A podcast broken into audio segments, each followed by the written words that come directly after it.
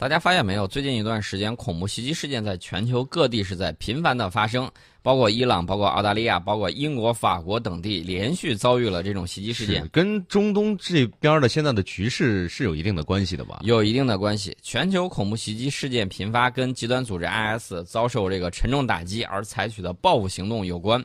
这个也是中东恐怖主义施以外力的，这就是势力外溢的这么一种表现。打击恐怖主义呢，需要加强全球反恐的合作，合力斩断恐怖主义的这种根源。那么调查显示呢，近来发生的这种恐怖袭击事件之中，有很多嫌疑人受到了极端组织 IS 极端思想的这种影响，他们呢或为外来移民，或者是本地人，而且发生在欧洲的恐怖袭击事件呢，越来越多的采用的是独狼式袭击手法，让狂让这种反恐机构呢防不胜防。之前没有倾向，你看的跟良民一样的，然后突然他就。发生了这种情况，嗯，你发现他们像什么？像癌细胞，是啊，不知道什么时候会发作。对，那么我们看到这个欧洲欧洲的反恐专家呢，他们也有一定的这种分析。他说，当前欧洲的反恐形势非常的复杂，然后袭击者呢，既有贫困、受教育低的、具有犯罪前科的人员，也有受过良好教育、拥有正当职业的人员，但是极端化是他们的共同特征。那么，这个欧洲的反恐专家李斯曼呢，他就认为，全球反恐涉及诸多层面。对欧洲而言，打击恐怖主义不仅需要欧洲决策者部署更多的反恐力量，共享反恐情报，还需要教育部门和社会工作者共同努力，关注青年弱势群体，促进外来移民积极融入当地社会。既要防止互联网成为传播极端思想的工具，又要在不同族裔之间构建信任。通过这个政府和社会机构共同努力。防范恐怖主义的滋生，呃，这个澳大利亚政府呢也推出了反恐策略，涵盖了很多方面的内容，包括这个遏制极端主义意识形态的形成，与社区的领袖合作，防止民众加入恐怖组织，进行及早的干预，防止发生恐怖袭击等等等等。我个人认为这种举措可以说有一定的作用，但是治标不治本。为什么不治本呢？大家要看到恐怖主义外溢什么原因？不就是欧美联手把中东地区把人家的家给砸了吗？砸了之后，人家没有家回来，那不去你们家去谁家呀？然后就发生了一系列的这种事件，然后再进入这个欧洲之后，又不能积极的融入这种社会社会里面去，所以说呢，造成相应的这种情况。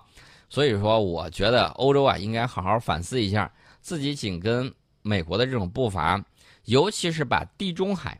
法国之前有一个战略，就是地中海战略，他想把这个地中海沿圈这一块儿重新把它这个怎么说呢？整合起来。地中海沿岸啊，既包括北非，也包括这个法国周边这一圈儿那么这个东西如果实现的话，会达成什么样的效果呢？我们可以看到这个古代的罗马帝国，嗯，他当年就是整合了地中海沿岸，把地中海变成内湖，利用这个地中海便利的这种交通条件。然后呢，整合周边国家的这种力量，变成了地跨欧亚非的这种大帝国。但是呢，呃，这里头就有一个问题：如果说你丢掉了北非，或者丢掉了某些地方，这个罗马帝国它就会陷入崩溃。我们可以看到，罗马帝国崩溃的这种情况，就是不断的丧失了海，不是海外的行省啊，而是不断丧失他们重要的这种节点，然后导致相应的情况出现。那么法国想要去干这个事儿的时候呢？他们放弃了前前些年，比如说他们原来的这个总统，呃，密特朗这种成熟的政治家这种想法，然后呢，一改以往的这种做法，倒向美国。嗯，因为之前法国一直我们都说它是一只骄傲的公鸡啊，高卢鸡、高卢雄鸡嘛。但是呢，他放弃这个独立的外交政策之后，倒向欧美国的这个政策，但是美国反手就把他坑了一把。呃，当年这个我记得是利比亚。利比亚的那个卡扎菲，在电视里头就讲过，两三年前啊，在他还活着的时候就讲过，说如果我这儿没了，到时候阻挡这种难民往欧洲去的这个利比亚就会被他们搬开，然后就会造成人道主义危机，而且会对欧洲本身产生冲击。法国不听啊，很高兴的，当时萨科齐政府很高兴的就把这个利比亚的卡扎菲又投诚又给钱，不行，非要把你弄掉，弄死了。弄死了，弄死了之后，然后形势果然如卡扎菲所预料的那样。是，你说这不是属于典型的搬起石头砸自己的脚吗？对，他信了美国的这个话了啊。然后整合地中海的这个战略算是彻底完蛋了。嗯啊，现在你再想看，我可以明确的告诉大家，法国自己已经没有这样的力量整合地中海沿岸，所以它的地中海战略基本上接近于破产。呃，你跟着美国没捞到什么好处，反而苦果全部自己吃，这个我觉得是有悖于这个法国历来的这种外交传统啊。嗯所以说呢，我们可以看到这个新一届的这个法国政府可能会采取一些不一样的这种行动。但是呢，我想说的是什么呢？我想说的是，我们反对一切形式的恐怖主义，我们尤其反对那种搞双重标准的。外国媒体在报道恐怖袭击事件的时候，他才死了几个人，然后你知道他都，哎呦，好像是不能活下去一样。嗯，那么伊拉克也好，叙利亚也好，上百万人的死亡就变成了一个个数字。谁来买单？谁？这不光是买单的问题啊！啊，谁来为这些人负责？没听见有报道，对吧？嗯而且外国媒体在报道中国发生的这种恐怖袭击事件的时候也报道，不过几家英美主流媒体，比如说美国有线电视新闻网的 CNN，这个美国路透社，在标题和文章里头把恐怖、恐怖分子这种字样都加上什么呢？都加上引号，暗示读者，嗯我未必是认为他们是恐怖分子哦，搞双重标准。美国《纽约时报》，我记得在那一年。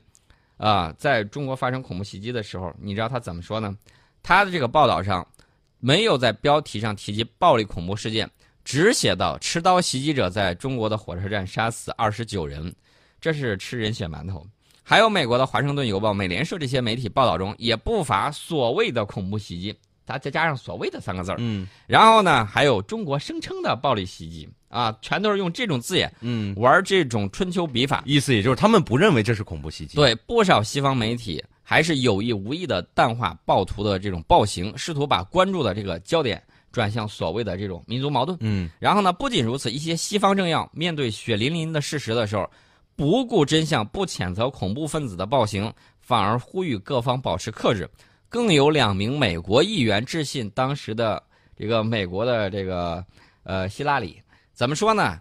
要求谴责中国政府。嗯无理要求啊，这就是美国当年干过的事情。西方媒体乃至政客这种不友善的表态，实在是让我们无法接受，因为他们的言论呢，不仅颠倒黑白、偏袒恐怖分子烧杀抢夺的这种暴行，而且还倒打一耙攻击中国政府。事实上，如果我们不及时介入制止的话，那么将会有更多的无辜的百姓遭遇毒手。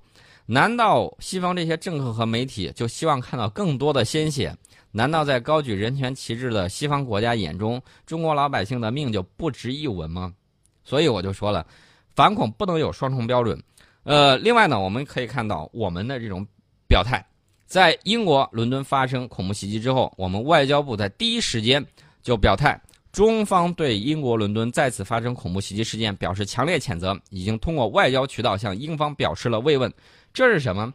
这就是文明与野蛮的这种区别。这是一个大国的情怀。对，所以说呢，大家就看到啊，有的人可能会说啊，人家这么报道我们，我们是不是要这个以牙还牙，以眼还眼？反正他们也是这么说的。没有这个必要。我觉得啊，这个一定是文明、嗯野蛮、文明与这种蒙昧之间的这种区别。嗯说白了，我就送你们三个字儿：野蛮人。呃，我记得当年《环球时报》曾经问过美国一段话，他说：“假如类似的暴力事件发生在美国，美国政府会怎么样应对？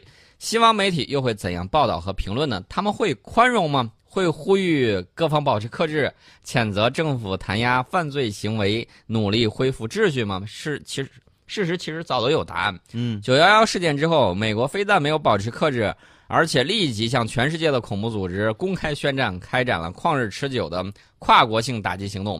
先是发动了摧毁塔利班政权的阿富汗战争，而后凭借着虚构的拥有大规模杀伤性武器和支持恐怖组织罪名，大规模入侵伊拉克。呃，现在呢，又在巴基斯坦频繁地开展跨境打击活动，造成了无数无辜平民的这种伤亡。